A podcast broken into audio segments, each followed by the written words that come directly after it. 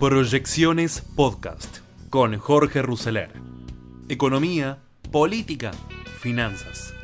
Todo lo que necesitas saber para tomar las mejores decisiones.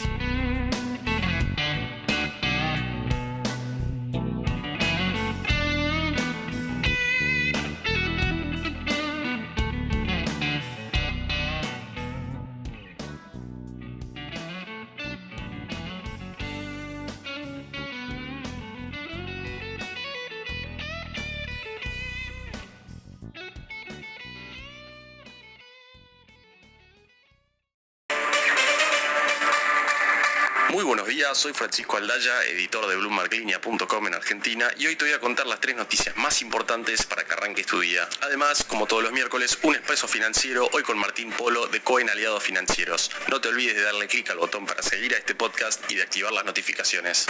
Lo que tenés que saber. 1. Con la demanda de crédito por el piso, los cuatro bancos argentinos que cotizan en Wall Street vienen acudiendo al sector público en los últimos años para resguardar su rentabilidad. Impulsadas además por las necesidades de financiamiento del gobierno y de esterilización del Banco Central, Galicia, Macro, BBVA y Superviel subieron sus posiciones en deuda del Tesoro y del Central hasta un promedio de casi 42% de sus activos totales. Esto al cierre del tercer trimestre, aunque hay que señalar que la mayor parte de esos activos se tratan del ELIX y que el Banco Central nunca defaultó en su historia, no deja de ser una situación que enciende una señal de alarma y que el próximo gobierno seguramente va a tener que enfrentar. Para seguir dándole dimensión a este tema, tengamos en cuenta que el Banco Galicia tenía una exposición de solo 19% al cierre del tercer trimestre de 2019. Esto me dijo al respecto el analista principal de Moody's para bancos argentinos, Marcelo de Grútola. La exposición de los bancos argentinos a la deuda del gobierno y del Banco Central, mayormente denominada en moneda local, ha aumentado recientemente y plantea riesgos sistémicos para el sector financiero. No te pierdas la nota completa en el portal. 2. El Banco Mundial espera que la Argentina crezca el 2% este año, pero alertó por vientos adversos. En su informe de perspectivas económicas mundiales, la entidad global proyectó que la economía crecería a un ritmo de 2% en 2023 y 2024, después de una suba del 5,2% en 2022. No obstante, advirtió por los efectos adversos de la elevada inflación y los controles de capitales. La estimación para el PBI, por su parte, se contrasta con el crecimiento de 0,5% que anticiparon para este año los analistas que consulta regularmente el Banco Central. 3. Desde enero de 2022 son cinco las compañías que adquirió Globant. Ayer se sumó justamente la quinta, que es la empresa danesa de marketing digital Vertic. La empresa que lidera Martín Migoya viene apostando por el crecimiento inorgánico, es decir, el M&A, para expandirse a nuevas regiones y con esta decisión va a apuntar más de lo que venía haciendo a los mercados nórdicos. A pesar de que los ingresos y las utilidades netas de Globant crecieron por aproximadamente un 50% el año pasado, la acción de la empresa en Estados Unidos viene golpeada. Cayó 48% en 2022 y ayer lo hizo por otro 1,7%. Antes de pasar al expreso financiero, veamos rápidamente cómo van a abrir los mercados este miércoles. El S&P Merval subió 0,04% ayer. Fue una jornada mixta para las acciones argentinas en Wall Street, con subas de hasta 2,1% para Mercado Libre y bajas de hasta 3% para Transportadoras del Sur. El dólar blue quedó en 357 pesos, el MEP en 327 y el contado con liqui en torno a los 334 pesos. Expreso financiero. Y ahora una breve entrevista con Martín Polo, que es jefe de estrategia en Cohen Aliados Financieros. Martín, mi primera pregunta es por la economía global. ¿Cuán profunda ves que puede ser la recesión este año y cuánto impacto puede tener esto sobre el equity argentino?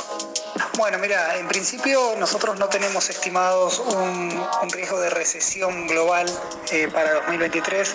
Nosotros por ahora nos manejamos con un escenario de soft landing, un poco viendo lo- los últimos datos en el cual la actividad en Estados Unidos, más allá de la suba de tasas, generó un, eh, le deja un buen arrastre para, para el año que viene. De todas maneras, más allá de que no sea recesión, eh, eh, es cierto que el nivel de actividad va, a ser mucho menos dinámico de lo que fue en 2022, ¿no? Digamos, la, la recesión eh, le va a pegar en el palo, pero bueno, eh, eso no quita que, bueno, ese es el punto. Eh, Recesión no va a haber, sí va a haber una importante desaceleración de la economía global porque eh, eh, los impactos, el impacto de la suba de tasas se va a empezar a ver más eh, a partir de este año, algo que no pasó tanto en 2023, en 2022.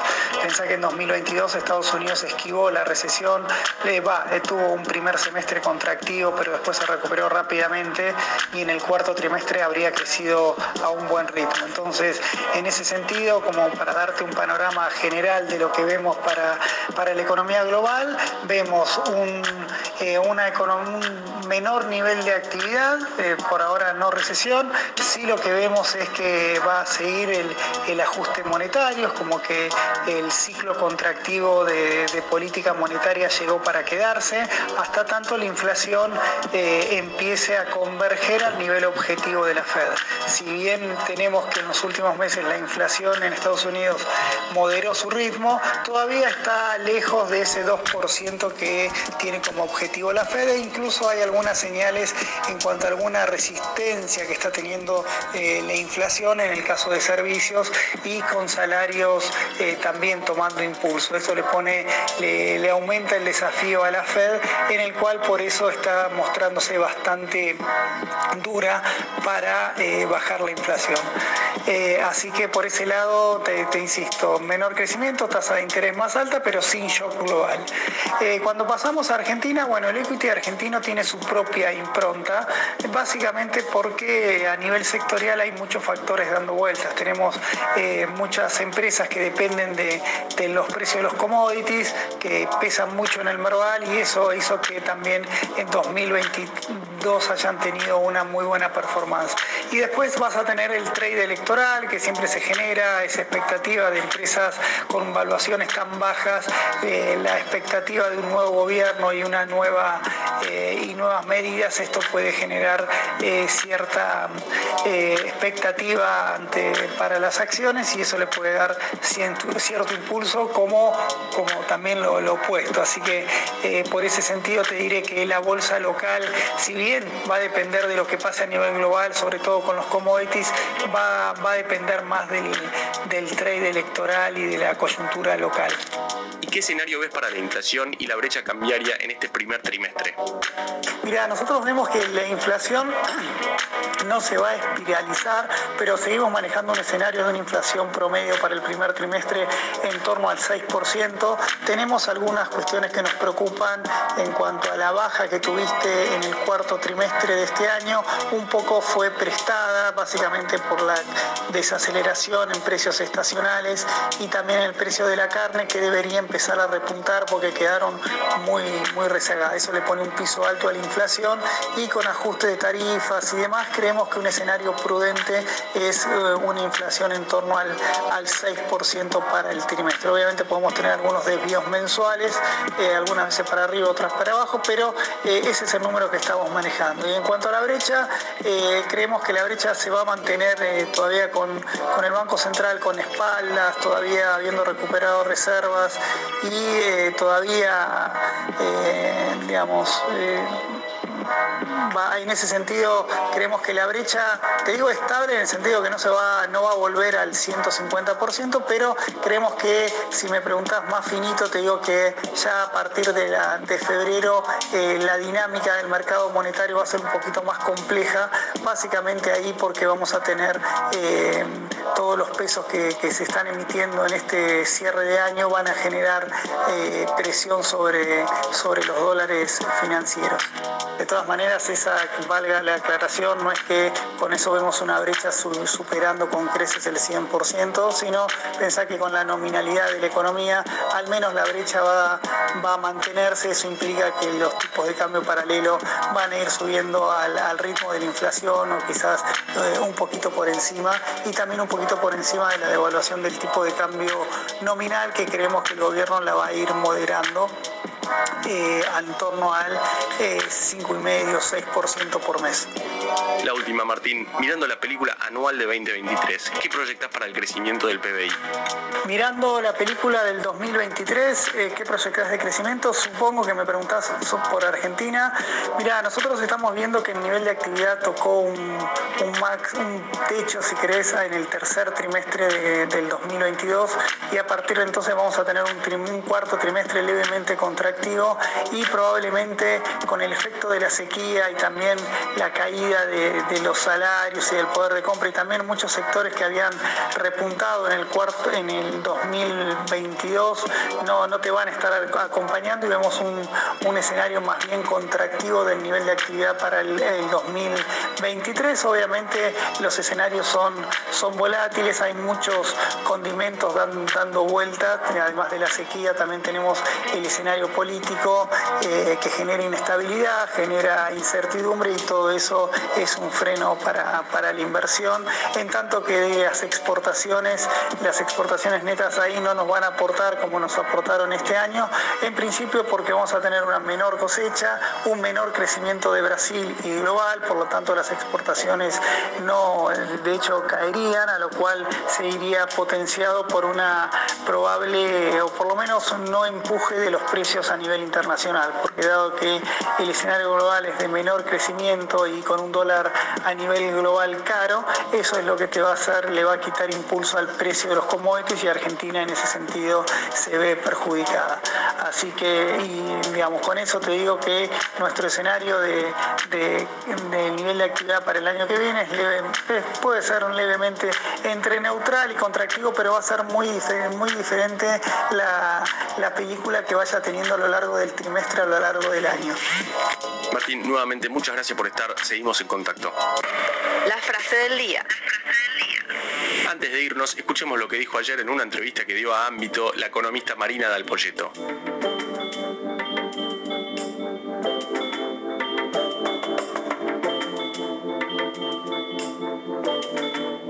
Marzo es el primer horizonte de corto plazo para la política. Recordemos que por el momento el programa de precios justos incide mucho en la carne de la tiene fecha de vencimiento en marzo.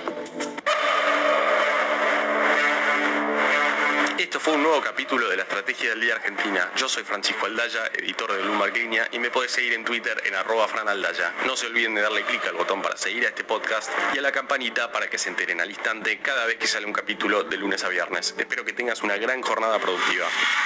Esto fue La Estrategia del Día Argentina, escrito y narrado por Francisco Aldaya. Producido por Arturo Luna y Daniel Hernández. Que tengas un día muy productivo.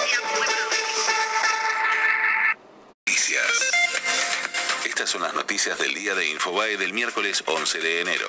Argentina 1985 ganó el Globo de Oro como mejor película extranjera. El film protagonizado por Ricardo Darín y Peter Lanzani era el único de Latinoamérica que estaba en competencia y se llevó la estatuilla. La Asociación de la Prensa Extranjera de Hollywood eligió al film dirigido por Santiago Mitre que aborda los juicios a las juntas militares. Tras el anuncio del ganador y el festejo de los argentinos, Santiago Mitre y Ricardo Darín subieron al escenario a recibir el premio. Argentina 1985 podría lograr un nuevo premio cuando en algunos días compita nuevamente en la categoría Mejor Película Extranjera en la vigésima octava edición anual de los Critics Choice Awards que se entregarán el próximo 15 de enero en la ciudad estadounidense de Los Ángeles. Juicio por el crimen de Fernando Baez Sosa. Declararán los peritos que analizaron la sangre en la ropa y los celulares de los acusados. Las pericias de ADN, químicas y de sangre, el análisis de las manchas hemáticas de la ropa de los acusados y de la víctima y casi 2 terabytes de información de los celulares secuestrados a los imputados cuando los detuvieron cinco horas después del crimen serán los temas que dominarán la octava jornada del juicio a los ocho rugbyers imputados por el delito de homicidio, cuya pena en expectativa es la de prisión perpetua. Entre lunes y martes se analizaron los videos sobre ese 18 de enero de 2020 en que mataron a Fernando frente al boliche Lebric de Villa Gesell, los chats y los audios que intercambiaron los imputados esa madrugada y se analizó el estudio escopométrico que determinó que la marca en la cara de la víctima era de la zapatilla de Máximo Thompson.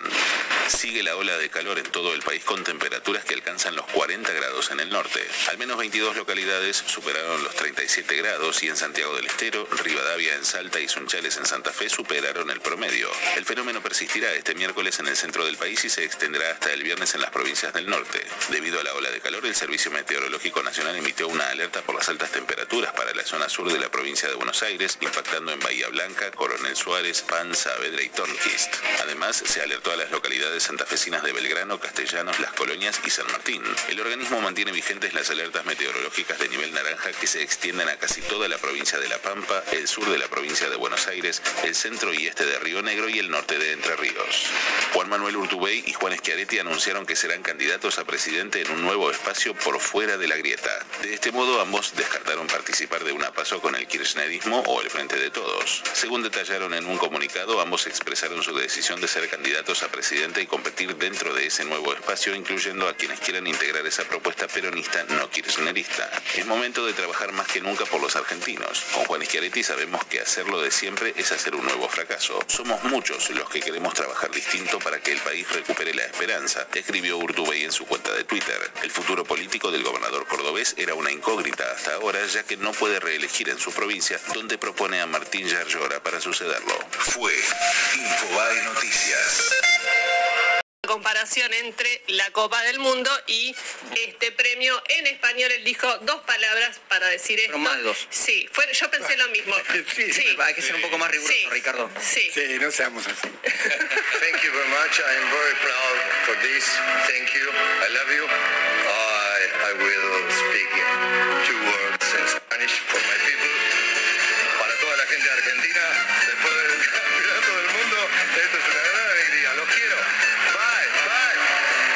Sensación mía o dice español y le tiran la cortina encima directamente? Porque como que lo taparon un poquito con la música. Bueno, no se, no se puede hablar para siempre. Esa es la realidad. Quiero decir, y, y- y depende de la categoría, uno tiene más libertad para hablar o no. Claro.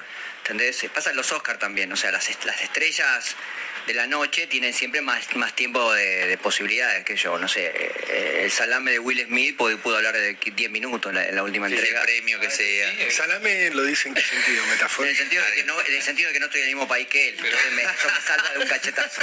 tiempo y para todo. Hay un tiempo, hay un tiempo. Lo que pasa es que si vos premias, por ejemplo, a Steven Spielberg, como también ocurrió anoche, eh, Anda, anda a cortarlo. no, pero no, no es que, lo- es que te, sí te suma, ¿entendés? Claro. Pero peli- este- el premio que ganó Argentina en 1985, que no es un premio menor, ni mucho menos, no es la estrella de la noche, Claro. y salvo que el que estuviera agradeciendo fuera... Para mí Ricardo Darín es un rostro muy conocido a nivel mundial. Es difícil medir exactamente qué tan famoso es, pero es un rostro muy conocido porque él estuvo en muchas películas muy internacionales que hizo Argentina, empezando por supuesto por El secreto de sus ojos, pero también El hijo de la novia fue nominada, Nueve reinas, Nueve reinas, con éxito. Películas, por supuesto, en España. Es una cara conocida, aunque muchos no conozcan su nombre, tal vez. Eh, a nosotros nos parece gracioso eso, pero nos pasa a nosotros con actores de todo el Claro. mundo. Sí. ¿Y dirías que es conocido que eh, entre la gente que ve cine o entre el círculo rojo de directores y actores? No, eh, bueno, por eso te digo, la gente, la gente que yo, yo no puedo, no puedo estar en la cabeza de cada uno, Sí. pero cuando uno, cuando uno ve ciertos actores de ciertos países de forma repetida en las películas que llegan, sí, bueno, uno los va reconociendo Claro. poco a poco diciendo este está siempre. Y la verdad es que está siempre, Darín está siempre. Mm. Eh, Darín es eh, junto con Franchella el, el 1-2 de la, de la taquilla asegurada en Argentina. Mm. Santi, ¿qué crees que vieron en 1985 para premiarla? Yo si, era- si tratás de ponerte en la Sí, mirada sí. De, de este jurado. Cuando, que es un jurado pequeño, muy pequeño. Estamos hablando de un, de un, de un voto muy, muy reducido. Esto no es la academia. Estamos hablando de. Estaba chequeando si eran, si seguían siendo 100, ciento y pico de, de miembros los que votan. O sea, es un número reducido. Pero como siempre digo, para empezar. el- la fase- cuando alguien gana, los premios no te dicen si sos una buena o una mala película. Sí, o sea, quiero decir, uno no puede decir tengo un premio, soy buena, no lo tengo, soy mala, o al revés. Pero sí te establece, como yendo a lo de que dice Barbano, que un grupo de personas sí consideró que te lo merecías. Eso es lo que dice. Que no es poco tampoco. Por supuesto, supongo que, es valioso en sí mismo. Eh, cuando se estrenó la película, yo la vi una semana antes del estreno, me acuerdo que me fui de viaje y hice la crítica acá por teléfono. Eh, yo dije, esta, es- y lo escribí en todos lados que pude escribir porque, porque es una película que va a hacer, y dije que iba a dar muchas vueltas y las está dando. Es una película ideal para el que no es argentino, porque no se queda trabado en el- En nuestra pi- en el- no nuestra grieta, las picardías de lo que hicieron la película, que fueron, porque eso que no son muy, no son trigo completamente limpio, o sea, claramente tiene sus picardías. Digo picardías porque a mí la película me parece que está bien, a mí me Picardía gusta. está esa licencia, digamos. Licencias poéticas a favor, a favor de un lado de la grieta. Licencias O sea, ideológicas. por eso te decía, la grieta. Darín decía que, No se que la película había intentado saltar la grieta, ¿sí? Este, y después tenés, tenés cosas que no parece que la hubieran saltado. Pero si vos no sos argentino y no estás atento a los detalles más mínimos, vos lo que ves es una película muy bien filmada, mucho más que filmada eh, con profesionalismo. Tiene ideas estéticas muy complejas y muy interesantes. Tiene las reglas del Hollywood clásico bien empleadas, incluso más empleadas de lo que Santiago Mitre y Mariano Ginás en general emplean. Es una película más clásica de lo que ellos generalmente hacen. Ellos son más sofisticados que esto. Pero tal vez hicieron un juego todavía más sofisticado que es disfrazarse de más estándar para que la película... haga- Esta película está hecha para esto. Para ganar el Oscar, perdón. Sí, diga, pero está hecha sí. para ganar el Oscar, lo que no es un pecado. Claro. Si en el camino vos haces una buena película. También Rescatado al Soldado Ryan está hecha para ganar el Oscar, Claro, digamos. claro, O Patton. O sea, y yo creo que si vos no te, no te limitas a, los, a las eh, agachadas que la película tiene ideológicas, ideal si no sos argentino, y no tenés que debatirla todo el tiempo. Capaz que sos argentino, pero viste afuera, no debatiste con nadie y lo que te comiste lo que entró y listo, se acabó. ¿A no hay qué ningún te, problema. a qué Vos te estás hablando referís de lo con que eso? sacan- Yo hablo de, yo hablo, yo de, sí, eh, lo hacen, no lo hacen, qué sé yo. A mí, yo vi la película, vi los títulos, o sea, no quiero que, no quiero que la película se reduzca a eso. Tratemos de mirarla como la miran. También hay votantes argentinos en los Globos de Oro a partir de este año, cuatro se incorporaron. Eh, ¿Quiénes, ¿Quiénes son? ¿Ese jurado quiénes son? la ¿Grandes prensa, la prensa, extranjera, la prensa internacional? extranjera, prensa internacional, que ahora se volvió. El, el Globo de Oro venía de un golpe muy duro de boicot y de eh, condena por no ser eh, diverso. Tenía muy mala prensa y estaba a punto de desaparecer. Y ahora abrieron sus puertas, llamaron gente, mostraron papeles, dijeron tenemos esta cantidad de negros, tenemos cantidad de chinos, tenemos gente de todos lados, 50% hombres, 50% mujeres, o sea, le van a empezar a pedir trans para el año que viene. Eh, esas cosas que son las cosas del presente. La película tiene, un- tiene críticas favorables en Estados Unidos en general, gusta en todos los países del mundo donde se ve. Eh, yo, insisto, yo la vi, la analicé, escribí la crítica y la solté porque sabía que con el tiempo iba a empezar a, a molestarme las críticas que se le hicieran. Pero está bien filmada, está bien construida. Yo le dije también en su momento, está más cerca de una película como Filadelfia que como una película como La Historia Oficial. Y si la comparás con La Historia Oficial, obviamente Argentina en 1985 es muy superior en todos los aspectos. O sea, es una película de un cine ya evolucionado, serio, profesional, ¿sí? Eh, yo no tengo nacionalismo cinematográfico. ¿En qué sentido? O sea, yo no, yo me enloquezco cuando juega la selección argentina de fútbol, pero cuando una película argentina va a competir con otras películas y a mí, por ejemplo, RRR de la India me parece mejor, Tremenda. eh, a mí no me importa. Pero te iba a preguntar eso. Vos, vos habías recomendado. Claro, que te, que te quiero decir, no tengo nacionalismo en ese aspecto. Sí, por supuesto, me alegra que alguien que hace una película que está bien gane premios. Eh, Me alegro por ellos. Me alegro por ellos no es peyorativo, me alegro por ellos. O sea, Sí, sí, este, claro. Santiago Mitre es un buen director, Mariano Ginás es un gran guionista. eh, hay, mm, bueno, está Axel Kuchevaski en la producción, está Victoria Alonso en la producción, que es la, es la productora ejecutiva del universo cinematográfico de Marvel. Sí, no es una figura desconocida para Claro, la Sí, mujer Marvel, o, sea, claro. o sea, son pesos pesados de la industria. Axel Kuchevaski es una persona, era un cinéfilo demente que andaba por las calles de la avenida Corriente y después fue creciendo mucho y se convirtió en un productor muy importante. Qué impresionante esa transformación. Sí, sí, realmente. Sí, eh, eh, y, y llegó, no sé si ahora va a estar. eh, Axel Kuchevaski va a la alfombra roja. O sea, el tipo tiene, produjo una pieza ganadora del Oscar y te va a la alfombra roja y entrevista a la gente. O sea. ¿qué tan loco cinéfilo tenés que ser para hacer las dos cosas? Axel, dejá la alfombra roja, ¿qué haces ahí? Ahora, después ponen a otro la alfombra roja y dicen, Axel, volvé, por favor. Sí, claro. Porque es el que le dice a Tarantino. ¿Te acuerdas la película de 1974, esa que tenés que ir a Tarantino se caga de Lo risa? que harías vos, García. Digo, tiene ese Eh, sí, con la diferencia, con la diferencia de que él creo que está más preparado y, y es más civilizado. Este, eh, o sea, son dos elogios para él. Respecto de la... De, me quedé enganchada con lo de película extranjera. Sí, sí, perdón. Eh, tanto en los Oscars como en como Globos de Oro y otros premios son básicamente Estados Unidos. Es abrir- una, es- pe- una sí. Película, perdóname, que sea de habla hispana completamente. No puede ser nunca mejor película a secas. Sí, eh, lo, que pasa, lo que pasa es que, por ejemplo, para el Oscar, por ejemplo, yo hablamos de RR, la película de la India. La película de la India nunca va a ser nominada al Oscar a Mejor Película Extranjera porque India no la mandó. En el Oscar vos tenés que mandarla. Y solo podés mandar una. ¿Entendés? Nosotros mandamos a Argentina en 1985. Menos mal. Este, eh, y la India mandó otra película. ¿Por qué? Por un millón de internas. Tiene 1500 películas la de la India, quiero decir. O sea, y aparte mandaron una película que saben que tiene chances. Es una película sobre una especie de cinema paradiso de la India. O sea, no son giles tampoco. Si vos tenés un nene, si vos tenés un nene, tenés una nostalgia, vos mandás, la, mandás, la mandás al ojo, pero Hay la un- oreja la llevas. Hay un nene en 1985 que funciona muy bien.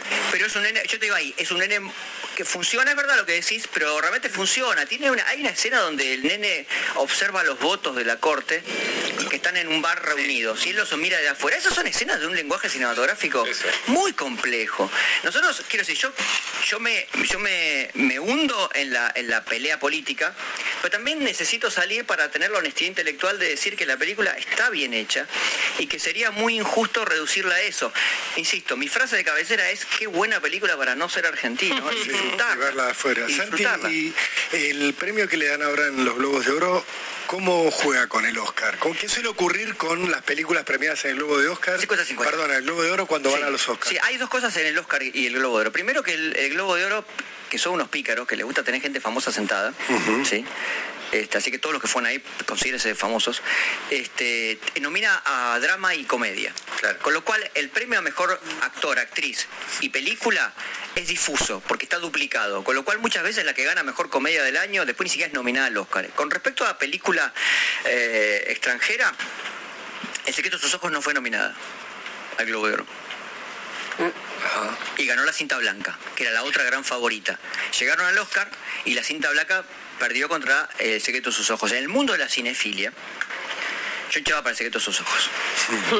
Igual Campanella no festejes. Cuando nominaron al, al hijo de la novia, no hinchaba por el hijo de la novia. Este, va a que ser honesto, o sea, quiero decir, a mí no, quiero decir, no es Argentina, ¿entendés? Es la película que yo quiero que gane la mejor. Así de tonto soy, así voto después. Este, quiero que gane el mejor. Voto en los premios, digo. Este, les decía, eh, la cinta, la cinta blanca era una película de arte y ensayo de elite de Mijael Haneke, que era un director muy reputado en el mundo de los festivales. Mientras que El secreto de los ojos es una película de género más tradicional. A mí, me, a mí Haneke mucho no me, no me cae en, en- en gracia, eh, y iba por El secreto de sus ojos, pero qué sé, y le, y le, le ganó. O sea, con Globo de Oro en la mano, venía la cinta blanca y le pasó por el costado. Este, yo creo que está bien aferrarse a cualquier premio que uno gana. Los premios, los premios uno los puede menospreciar cuando no los gana. Que los Globos de Oro son un premio realmente infame, pero una vez que uno lo gana, lo levanta y a pasear con el premio por todos lados. Ganó Spielberg, gente. ¿Quién- ¿Qué otros argentinos han ganado Globo de Oro? ¿Qué te Eh, acuerdas así rápido? Sí, así, no, no, no, no sé cuál fue el, el recorrido que hicieron los otros argentinos. Lo que pasa que también está el tema de la película, las películas pueden competir por todos los premios.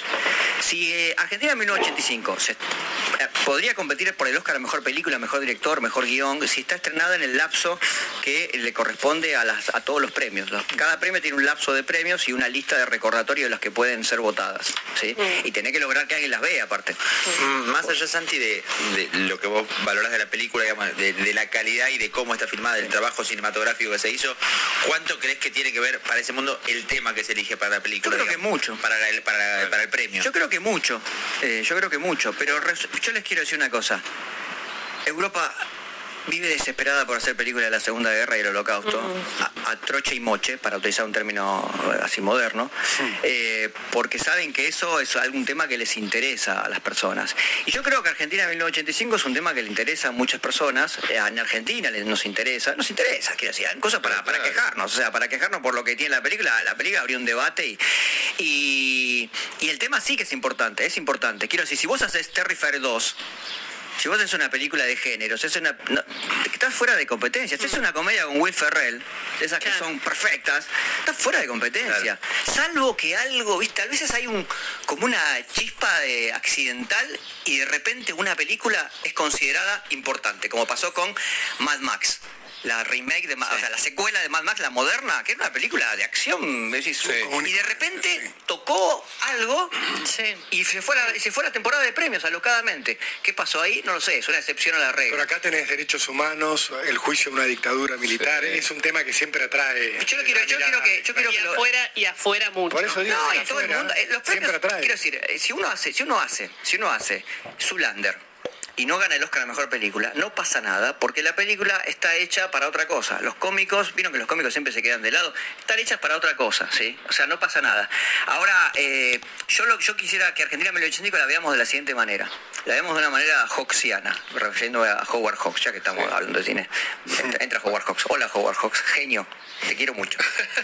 Te está escuchando. Sí, yo sé que nos está escuchando Howard Hawks. Y aparte si ganó Spielberg, ganó Howard Hawks. Entonces le decía, véanlo como una persona que tiene un trabajo y le encarga una misión imposible. El, el héroe, el camino del héroe. Y junta un equipo, un equipo que no tiene muchas posibilidades de lograr la victoria y se enfrenta a todo el poder. O sea, es los, intoca- es los intocables de Brian De Palma. El universo. Ahora, la diferencia entre... Y esto lo digo de forma muy positiva porque Los Intocables es una de mis películas favoritas. Ahora, como cierre, yo digo, en Los Intocables de Brian De Palma no parecen los agradecimientos al final y agradecemos a Elliot Ness y al Chapo Guzmán, digamos, por su relación con el crimen. No sé por qué no se lo toman en serio. Reformar, eh, reformar, eh, reformar el INDEC. Está Marina Dalpolleto en línea con nosotras. ¿Qué, qué tal, Dalpo? ¿Cómo estás? Ahí se nos escucha un poco entrecortado. A ver si- ¿Escuchás? Acá estaba escuchando sobre la administración de la escasez de dólares. Tema, de- tema del momento. Sí, tema de nunca acabar. Yo siento que estamos en dos- 2020, 2021, 2022, 2023, es todo un año. Sí, que, que pasa básicamente lo mismo, que discutimos los mismos temas, pero eso es peor, porque ya con cuatro años de discusión de lo mismo, todo se va grabando. Es que con una brecha cambiaria del 100%, el principal incentivo es a conseguir dólares oficiales. A partir de ahí, eh, vos tuviste un sobrestock en promedio en la economía.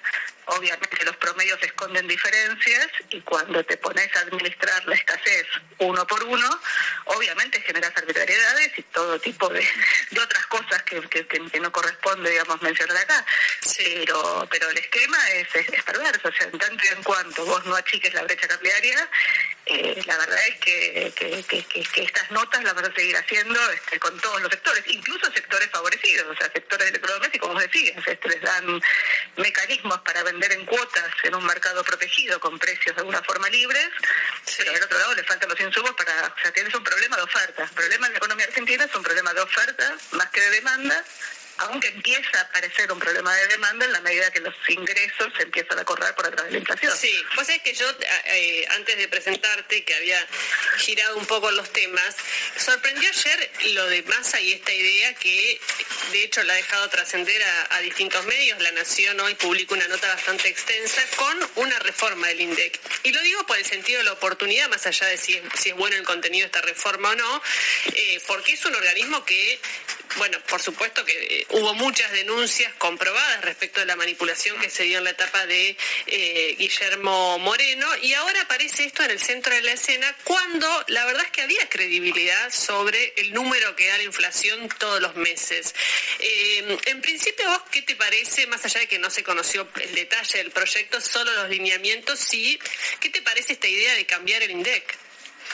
Sí, en realidad es cambiar el INDEC, es la autarquía, un organismo que hoy depende del secretario de Política Económica. Eran ideas que estaban dando vuelta, o sea que en su momento cuando se claramente se intervino el organismo, de hecho nosotros como consultoras fuimos multados en su momento por Moreno y la pasamos mal. Eh, Qué tremenda esa época. Uno lo tiene en el recuerdo, pero la verdad que pasó y es de no creer. eh, es surrealista. O sea, nosotros nos pusieron una multa fundamentalmente porque hablamos de aumentos en los precios, este, cuando rigor lo que decían es que los precios de la papa y el tomate habían subido a partir de una denuncia del Comafru y el Comafru este, tenía listas de precios que publicaba el, el mercado central, donde los propios precios de la papa y el tomate subían, o sea, era, una cosa este, ridícula, pero eso generó una causa judicial, este, que nos involucraron a 13 consultoras, con las causas y se trabaron, esto arrancó en 2011 y se destrabaron recién en 2014 después de que el kirchnerismo avanzó contra la justicia y ahí este, de alguna forma este, a todas nos fueron este, liberando de la causa, aunque en ese momento nosotros puntualmente nos pusieron costas compartidas, o sea, nosotros no solo tuvimos que afrontar los costos del juicio, sino que tuvimos que pagar la mitad de las costas de la justicia.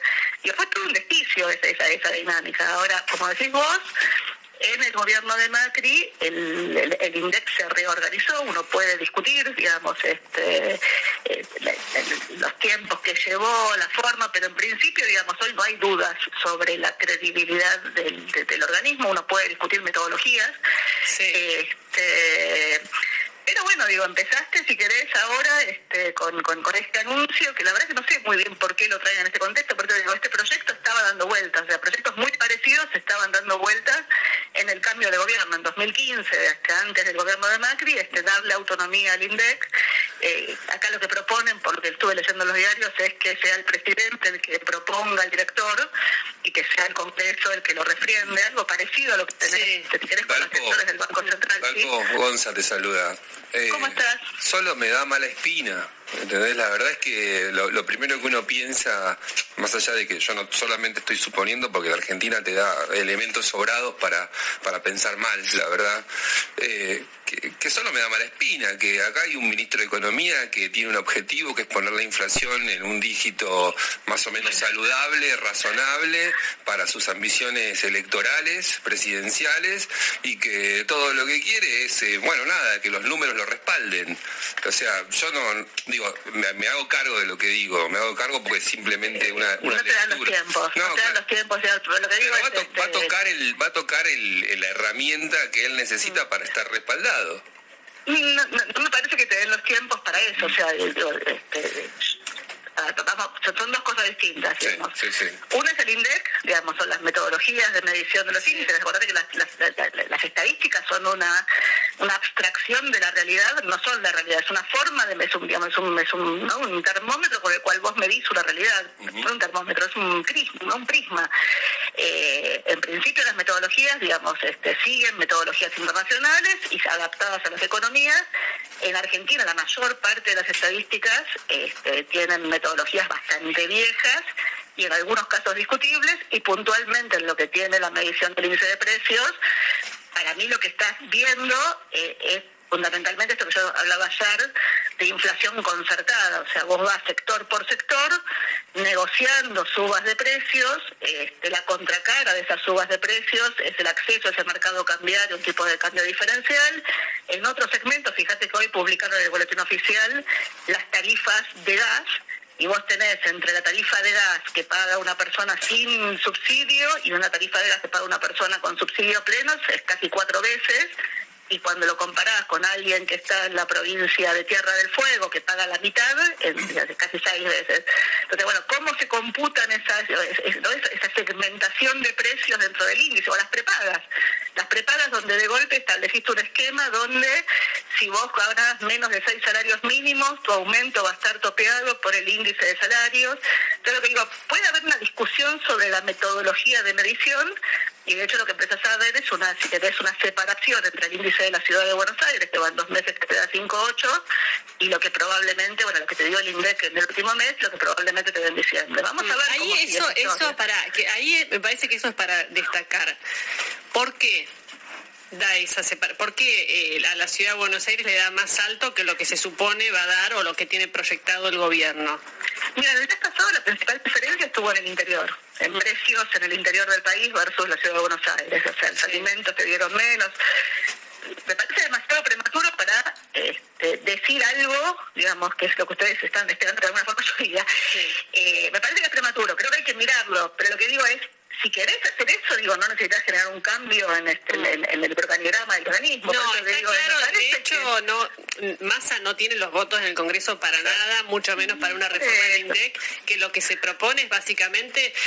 Además, imagínense, si propone que el director del INDEC tenga el acuerdo del Senado, no va a haber nunca un director. Es lo que te pasa con el Banco Central, acuérdate del Banco Central, es la misma, es lo mismo, o sea, lo propone el presidente, lo, lo refrienda el, el Congreso y después tenés todos los directores, digamos, que nunca estuvieron, no, nunca estuvieron refrendados por el Congreso, incluso aquellos que estuvieron refrendados por el Congreso, como en su momento fue retrado en el año, ¿te acordás? En el 2010, sí. digo, también tuviste una remoción cuando quisiste hacerlo, entonces lo que digo es, cuando, cuando yo hablo con mis amigos politólogos, me ponen un poco todos los dedos en la cara porque ellos ya le dan crítica muy fuerte a lo que son las instituciones. ¿no? Digo, yo creo que las instituciones son válidas, o sea, este, ahora, aparte de tener las instituciones correctas, bueno, tienen que estar funcionando. Entonces, si vos las rompés sistemáticamente, digo, nunca terminan funcionando.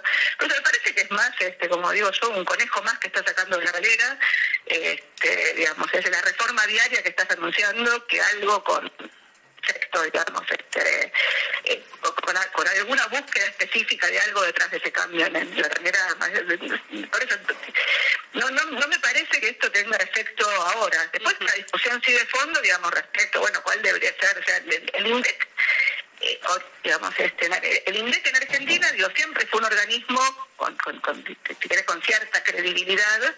Eh, después podemos discutir adentro, digamos, cómo funcionaba, digamos, este, Las consultoras, te, te, quiero llevar, eh, lo quiero despolitizar completamente, quiero llevarlo a técnicamente cómo se hace. Las consultoras, cuando vos haces el índice, ¿medís parecido a lo que mide el INDEC? ¿Realmente hay una serie de personas que van a los mismos negocios todos los meses y hacen una muestra y toman precios y ahí se hace el índice?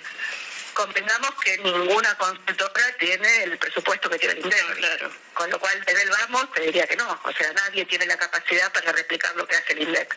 Ahora, cuando el INDEC directamente alteró la estadística, sí. cortaba los precios, cuando algo subía 10, decía sube 5 y cambiaba el precio del índice, que eso fue lo que ocurrió te diría entre, con, con matices, pero entre 2007 y 2015, bueno, digo, la verdad es que cuando vos empezás a medir una canasta objetiva durante el mismo durante un periodo largo de tiempo y todos los meses medís los mismos precios, bueno, vos tenés una medición de la inflación que en ese momento todos los privados empezamos a hacer porque necesitábamos herramientas para poder seguir trabajando. Eh, la distancia contra el INDEC, digo de nuevo, o sea, ¿cuál es la estadística verdadera o la estadística falsa? O sea, este, el, no hay un concepto de inflación verdadera. Lo que hay es un concepto de una metodología objetiva que la vas manteniendo en el tiempo. Cuando el INDEC se corrige, o sea, en 2016 aparece un nuevo INDEC, si querés, con estadísticas que eran validadas, la mayor parte de las consultoras seguimos haciendo la, la, la medición, sí. no para decir cuál era la inflación, sino para tratar de anticipar el dato de inflación del INDEC, fundamentalmente porque en Argentina tenés este, varios activos financieros que, ajustan según el, según el índice de precios, según el SER, que es básicamente una forma en la cual se, se, adapta el índice de precios, y entonces quien tenía un valor económico para, digamos, para, para, para los clientes de las consultoras. Eh, hasta ahora, te diría, desde 2016 hasta ahora, la razón por la cual nosotros medimos es, digo, bueno, tratar de anticipar ese dato. Nosotros medimos todas las semanas, nosotros cambiamos la metodología respecto al 2008, no la metodología, o sea, no, no, no los productos que estamos midiendo, sino que lo que cambiamos es la forma de medirlos. Hoy tenemos un, un, un de scrapping, donde directamente tomamos precios online, es a través de, ¿no? digamos, de un programa. Lo del INDEC, perdón, ¿no? ¿Es presencial? Lo del INDEC siempre fue presencial, cuando fue la pandemia este, mutaron de presencial a virtual, eso generó algunas discrepancias respecto a medición de algunos sectores en particular, entre otros los textiles, que es una crítica de los textiles, de que están sobreestimados sus precios. A ver, eh, después volvieron a la presencialidad, pero digo, el INDEC lo que tiene son encuestadores que van a los, a los comercios, tiene capacidad de medir comercios que no son las grandes extensiones, o sea, porque no, yo mido con scrapping precios que están online. Marina. Digo, se me escapa el, mm. sí, el precio, sí, Sí, Manu, acá, justamente por, porque estás contando un montón de cosas que quizás no conocemos tanto el día a día de, de, de cómo se hace este tipo de, de trabajos. La línea de, de, la metodología, lo que vos planteabas que puede haber discrepancias o no en, en esta o en otra gestión en INDEC, ¿la define directamente el director o el ejecutivo en todo caso o ya está establecida y es algo difícil de modificar? Las, las, metodologías eh, del índice de precios, de las nacionales, de, de, la encuesta permanente de hogares, de, digamos, de todos los, los indicadores que va publicando el INDEC, son metodologías que parten, si querés, lo que es la metodología del Fondo Monetario en la mayor parte de, los, las estadísticas, adaptadas a la Argentina y que se basan en, en, en, censos o en encuestas previas. En el caso de la encuesta de, de, del índice de precios, tiene que haber una encuesta de hogares que te defina cuál es la estructura de consumo de los hogares. ¿Te imaginas que esa encuesta de hogares hogares no la puede hacer ningún consultor privado, no tiene, no tiene, no tiene presupuesto para hacerlo. Uno se agarra de las encuestas de hogares. El problema es que las encuestas de hogares se hacen generalmente cada 10 años. Este, tuviste algunas dificultades en la medición de esas encuestas, con lo cual tuviste algunos problemas con la estadística de base. Eh, entonces, la- la- la- los consumos de los hogares van cambiando todo el tiempo, por distintos motivos, porque cambia la estructura de consumo. Yo me acuerdo cuando estaba en la facultad, el ejemplo que te daban era la barra, la barra de hielo en el índice de precios de 1970. Y que está en el 80 no estaba más y en el 91 desapareció. O sea, obviamente todos, la mayor parte de los hogares en el aire no estaba más por de hielo. Te puedo cambiar la telefonía fija versus la telefonía celular. Digo, internet no. O sea, cambios en la estructura de consumo que tienen que ver con la aparición de servicios y con la desaparición de otros servicios. Pero después también hay un cambio en la estructura de consumo que tiene que ver con las con los mecanismos de las propias familias que adaptan su estructura de consumos en función de la dinámica de sus ingresos. Digo, de golpe les cae el ingreso real y tienen que seguir consumiendo, entonces cambian de, forma de consumo. Antes iban a, las grandes extensiones, después van a los con precios más chicos, o este, antes hacían una compra una vez por mes, ahora hacen una compra, digamos, este, todas las semanas, o van todos los días y compran para el día. Antes compraban primeras marcas y después compran segundas, terceras marcas o marcas directamente informales. Entonces, por eso te digo, el índice de precios en Argentina es un índice de precios con canasta fija. ¿Sí? La canasta fija este, la adaptó, este, se adaptó en el, en el, en el año este, 96, se cambió la, la canasta, ya se había cambiado en el 98, eh, perdón, en el 2008, la canasta este, que, que era la, la, la- base de 99 igual a 100, que era la que, la que, le- que heredabas de la convertibilidad. De nuevo, cambiar la canasta, nosotros tratamos de ir cambiando las canastas, la canasta de la ciudad no es exactamente igual a la canasta, digamos, este, de, de- de la ciudad. Es, digo, si querés es muy técnico, pero digo, la estructura de consumo te define después, este, bueno, los ponderadores, o sea, cuánto pesa cada uno de los productos. Y, en el, y, lo que tuviste, digamos, si querés, el cambio principal que tenés en el 97, creo que fue, fue que el índice de precios, que siempre fue un índice de precios de básicamente del AMBA, empezó a ser un índice de precios nacional. Entonces, cuando vos comparas el de la ciudad de Buenos Aires, no es homogéneo con el nacional, digamos. El INDEC te publica, si querés, las distintas regiones. Entonces, de nuevo, vos decís, la inflación del INDEC es la inflación verdadera, de nuevo, es una fracción de la realidad que intenta medir esa inflación. ¿Qué nos pasó a nosotros con el sesgo del índice de precios? Que pasa es algo parecido a lo que pasa en la ciudad de Buenos Aires, que si querés es para observar, nosotros durante todo este año, nosotros me estamos midiendo desde el 2008, o sea, tenemos una serie larga, con problemas, con, con lo que quieras, pero digamos, venimos midiendo la cuestión homo- homogénea. Este año, entre enero y este agosto, el sesgo nuestro, nosotros de alguna forma este, subestimamos la inflación 0,2% promedio. Algún mes le pegamos el número, algún mes estuvimos por debajo. De agosto en adelante, la verdad que quedamos largos con respecto a la inflación. Fundamentalmente el mes pasado quedamos bastante largos con respecto a la inflación y este mes la medición nuestra nos da 5,2.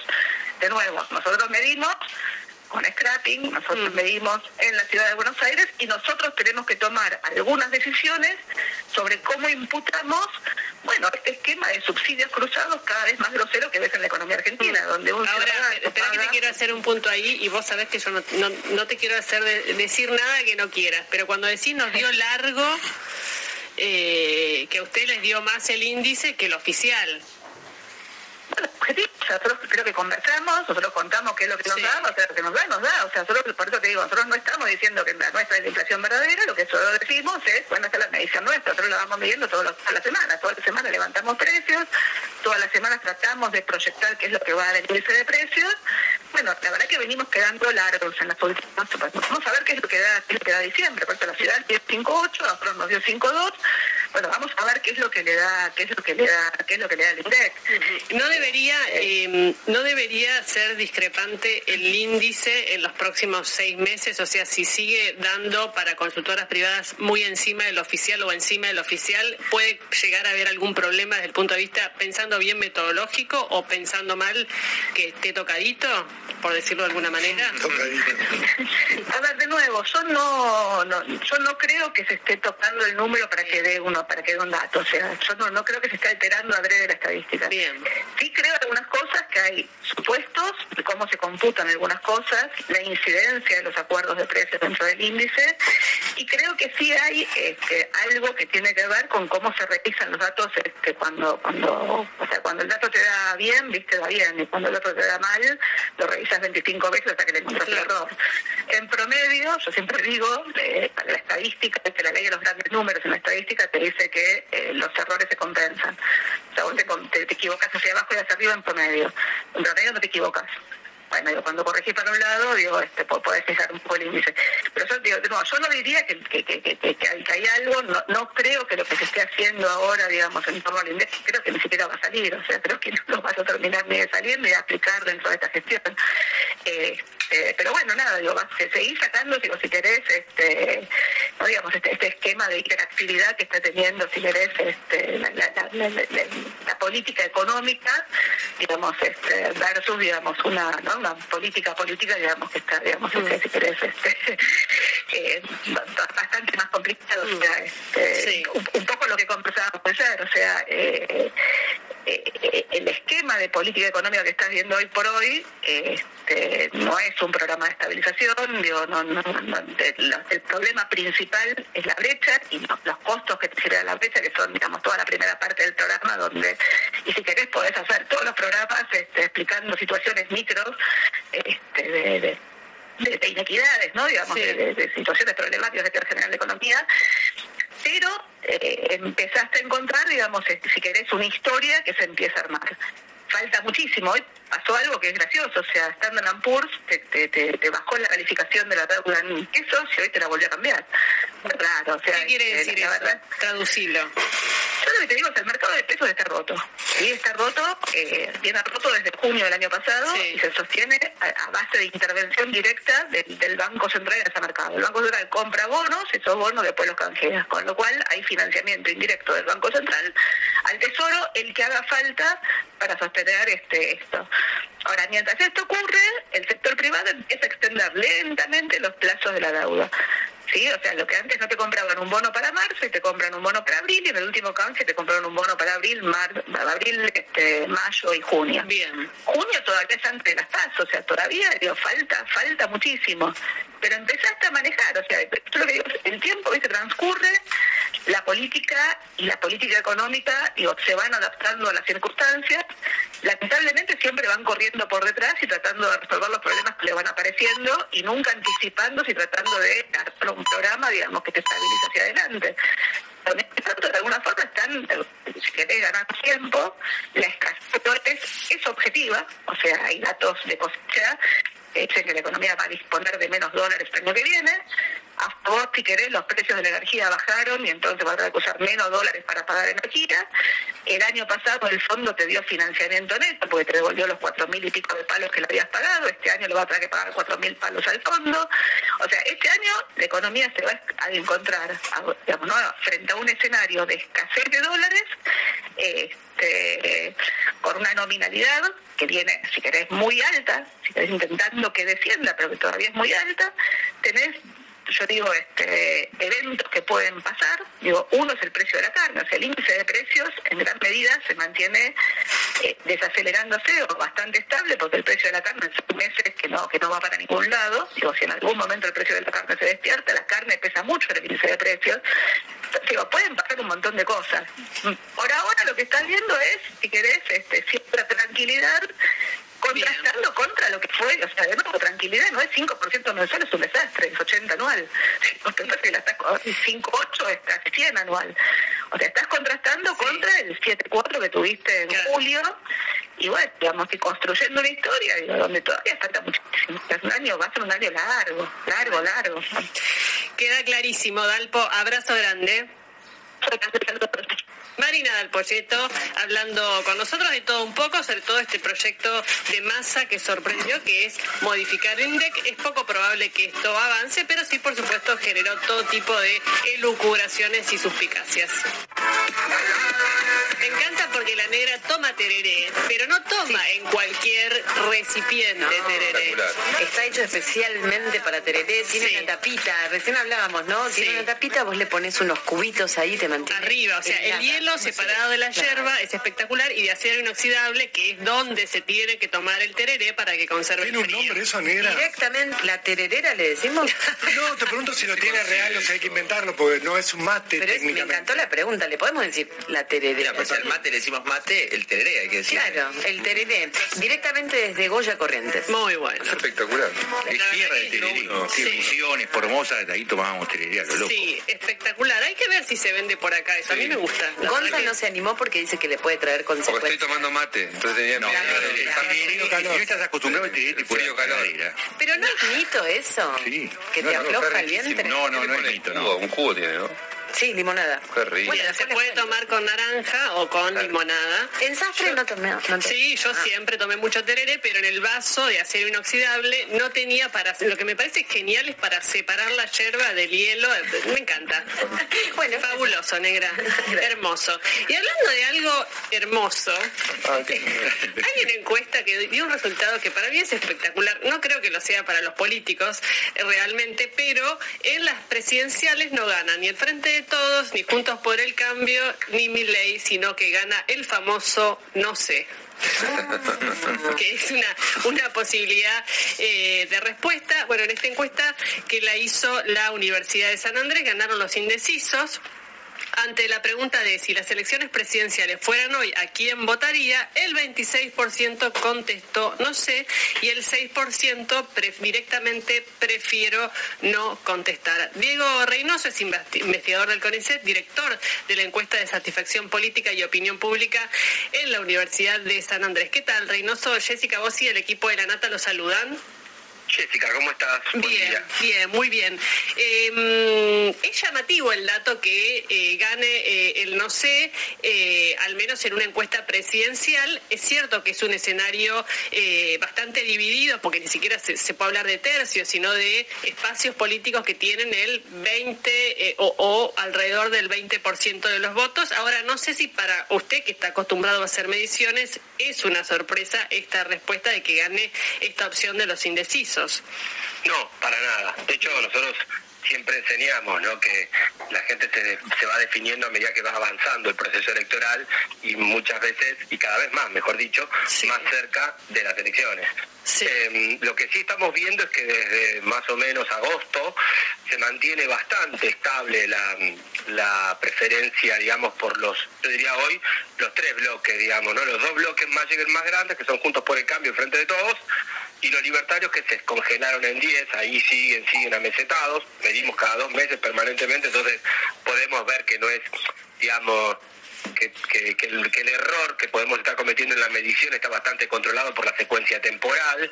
Eh, y lo que estamos viendo es que, bueno, los que antes se definían por otras opciones más pequeñas, que yo, Peronita Noca, eh, u otros y demás, empezaron a decir no sé. Y esto, esto pasó, digamos, de la última medición que nosotros habíamos hecho cerca de octubre, que nos daba un 23% de indecisos, ahora pasó a ser 26%, y cuando uno ve el gráfico, entonces, bueno, parece que es mucho más contra el 22 de Juntos por el Cambio y el 21 del Frente de Todos. La novedad serían esas dos, ¿no? Claro. Que aumentó un poco el, el indeciso, que si a eso le sumás además los que te dicen que prefieren no contestar, se te va un tercio, ¿no? Del, Mm.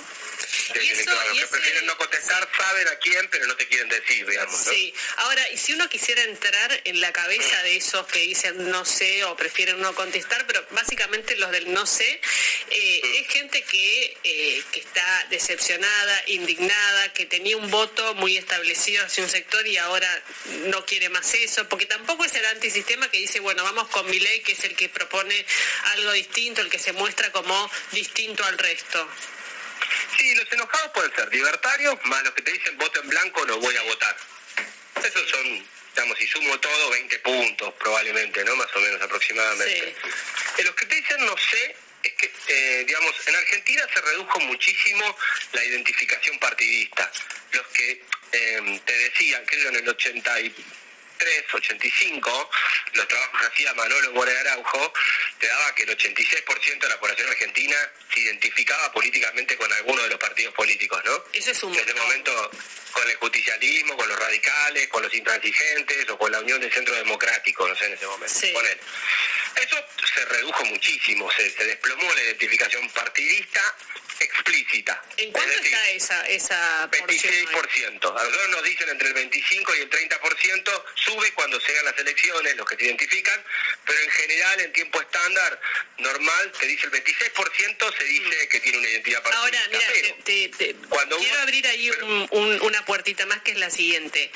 Uno imagina que hoy la sociedad está absolutamente politizada y más con las redes y el acceso a la información y la grieta. Politizada y polarizada. Claro, eh, y en aquella época, al contrario, parece tener más una idea muy precisa sobre la identificación partidaria. Parece hacer, no sé si ruido, pero eh, contradicción ahí. No, contradicción no, porque identificarse política partidariamente no implica necesariamente eh, adversariar con el otro. Lo que está pasando en Argentina es que la polarización más que ideológica empieza a ser afectiva. Eh, es decir, no querés al otro, no es que tenés una diferencia ideológica con el otro, que eso puede pasar. En muchos países ha crecido la brecha en la distancia de las posiciones políticas. En algunos casos no ha dañado eh, la afectividad, es decir, lo que yo siento por el otro, eh, y en otros casos sí lo ha dañado mucho. En Estados Unidos, por ejemplo, lo ha dañado muchísimo. No hay polarización ideológica, pero es más fuerte la afectiva. Y en Argentina te diría, menos la ideológica, pero es muy fuerte la afectiva. Las dos coaliciones no se distancian tanto, pero afectivamente sí está roto. Cuando uno, por ejemplo, hace, nosotros hemos hecho hace unos meses atrás un test de cómo definirías a diferentes eh, simpatizantes políticos y después cuando segmentábamos, ¿no? ¿Qué opinaban los de Juntos por el Cambio, los del Frente de Todos y qué opinaban los del Frente de Todos por los de Juntos por el Cambio? Eran todas cosas negativas. Eh, independientemente de lo que pensaran, ¿me explico? Entonces, eso es polarización afectiva. Diego, y hablando de lo afectivo, es- eso que vos decís, lo afectivo, es lo que a veces cuando nos ponemos así solemnes le decimos base de sustentación. Por ejemplo, ese famoso 30% de Cristina, que después empezó a irse para abajo, ¿eso es afectivo? ¿Eso es lo que es el, el gran capital que tiene como basamento cualquier fuerza política? No, no. Cuando digo polarización afectiva me refiero a que vos con el otro te peleás ya por lo que el otro es. ¿Se entiende? Que supera lo Eh, político. Claro, por su identidad más que por su ideología. Porque después el otro te puede decir que está de acuerdo con que el, el Estado intervenga más, menos, etcétera, pero siempre te vas a pelear con el otro por el hecho de que el otro es otra cosa. ¿No? Eso es diferente de la polarización ideológica. Pero para no hacer de esto una discusión académica, digo, ¿no? Vamos más al, al punto. Quiero decir, respecto de que en los 80 un peronista era un peronista, un radical era un radical, pero no se, eh, no se detestaban mutuamente por el hecho de ser una cosa o la otra. Hoy lo que tenés es un 20%, que un poco esta estabilidad que ven del, del voto, que los que dicen, sí, yo ya sé quién voy a votar, juntos por el cambio frente de todos, 20-20 más o menos, 22, 21%, son los más polarizados.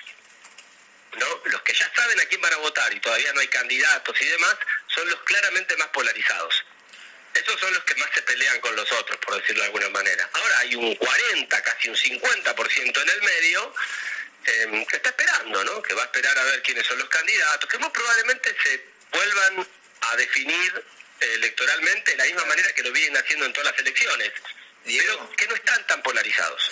Y, y dentro, es una cuestión quizás más metodológica de, de cómo trabajan ustedes, pero dentro de este 20% que decís, si querés, dentro de las dos principales fuerzas políticas, ¿ustedes miden solamente las coaliciones o miden también la intención de voto eh, respecto a los candidatos puntuales? Ah, ¿no? Sí, no, también, pero sí, también, pero en la universidad no queremos generar tanto ruido, viste, con, o sea, como consultor lo diría, como académico de la universidad, eh, evitaríamos ese ruido para tener un poquitito más de imparcialidad. pero dentro de los espacios hay dominantes, claramente, sí. Y te pregunto si ese número de indecisos, que es lo que nos llama la atención en definitiva también de, de esta encuesta, eh, se reduce cuando hablas de nombres propios en vez de cuando hablas de, en lugar de cuando hablas de, de las fuerzas políticas, digamos. O sea, si No, porque nosotros todavía no estamos preguntando por candidatos a presidente. Lo que decimos es, bueno, vos decís que vas a votar por Juntos por el Cambio. Y de estos candidatos de Juntos por el Cambio, ¿a quién votarías? ¿No? Ok. Eh, Entonces ahí vamos viendo más o menos la, eh, la, mm, la incidencia de cada uno de los candidatos. Hoy claramente en, en Juntos por el Cambio eh, la dupla Larreta Bullrich son los que están disputándose de alguna manera los eh, los votos. Estamos haciendo un ejercicio ahora bastante experimental, que es un escenario con Macri y otro sin Macri, ver a dónde van los votos de Macri. Y lo mismo en Votos por el Cambio, porque un escenario es con Cristina Kirchner, donde el 80% te dicen que la votarían, y otro escenario es sin Cristina para ver a dónde van esos votos, ¿no? Mm. Y con mi ley, porque uno dice el espacio libertario y la verdad es que la única cara que tiene ese espacio es mi ley. No hay otra. La asociación es directa, o sea, los votos que aparecen para los libertarios. Si uno pusiera mi ley, ¿tendría más votos esa encuesta quizás? Puede ser que sí. Eh, cuando nosotros hacemos el ejercicio de medir piso y techo, ¿no? O sea, por- uno por uno los este, los candidatos, te decimos, bueno, te- le pones un candidato y le preguntas si este se- votaría seguramente, probablemente o nunca lo votaría. Bueno, ahí mi ley tiene un 9%, que es casi el 10% que dice votar eh, libertarios, que dice seguro lo votaría. Pero a eso se le agrega casi un 28 que dice que probablemente lo votaría. Así que eh, muy probablemente cuando vos le das la opción de poner directamente, tenés que elegir una alternativa, ahí mi ley es descartado frente a las dos fuerzas más importantes. Pero ¿Y tienen si hubiera la posibilidad de matizar, mi ley tendría un poquitito más de votos seguramente. ¿Y tienen alguna pregunta que registre el humor social de, del consultado, más allá de algún tipo de inclinación política? No, claro, sí, el tema de la satisfacción. De hecho, la encuesta se llama así, la encuesta de satisfacción política de medio pública. Sí, este, mm, ahí hay un tema, para que voy a abrir, este, porque la, eh, hubo un pequeño, vamos a decirlo así, este, un pequeño repunte en cuanto a... mm, eh, en cuanto a la satisfacción, digamos. Yo creo que puede haber sido un poco el efecto mundial y un poco eh, el efecto masa, vamos a llamarle, ¿no? El efecto Messi y el efecto masa, decís vos. Eh, no, sí, el efecto Messi y efecto masa, está bueno eso. Este, lo voy a decir así, te lo voy a tomar, ¿eh? Porque ahora va a ser más... El, efecto masa lo estás contando como algo positivo, Diego, o como algo que... Sí, hay un, hay un pequeño efecto. Hay un, hay, un, hay un efecto masa que tiene que ver con, bueno, la, la inflación se atenuó, sigue siendo alta, pero se empezó a atenuar un poco.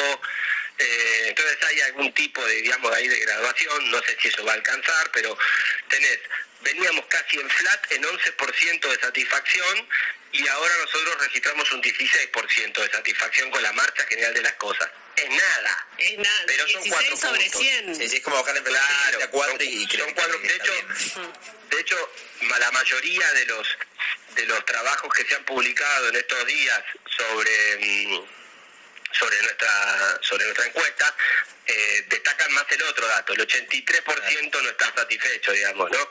Pero nosotros que venimos siguiendo la secuencia durante todo el año estuvo en 11 y esta medición nos dio 16, entonces bueno, ahí estamos controlando, viendo un poquitito.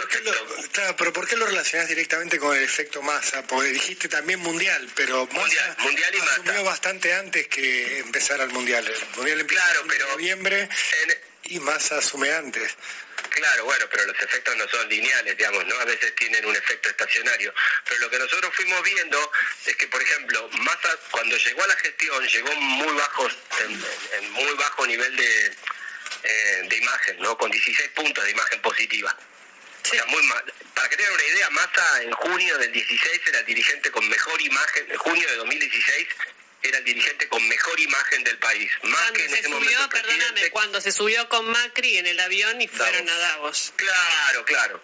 Entonces, este, aparte de hecho una muy buena elección presidencial en el 2015, etcétera. Después empezó a caer, a caer, a caer, a caer. Cuando llegó al ministerio llegó con 16 puntos de aprobación. Eh, hoy está en 27 eh, y, y nosotros en todas las mediciones lo venimos registrando que viene subiendo. Lento, pero constante. Y a la par, es más difícil para nosotros medirlo porque las encuestas son subjetivas y los datos, digamos, de la economía son datos más duros y más agregados, pero hay una correlación con eso. Entonces, no, si bien no es el impacto directo, ¿se entiende? De, de- de que la gente lo adjudique, estamos viendo que hay ahí una pequeña relación. Obviamente, el efecto humor mundial también tuvo un impacto pequeño, obviamente, hay que ver. Si después en marzo nuevamente se cae, eso fue efecto mundial solamente. También porque vacaciones. ¿no? Mm, En general, cuando es una previa de un vacaciones, quizás ahí se relaja un poco la gente, más allá de la situación económica. todo. Pero vive una inercia, o sea, en, la- en la- el tema de la aprobación nos pasó lo mismo, levantó un poco la aprobación, pero poquito, ¿no?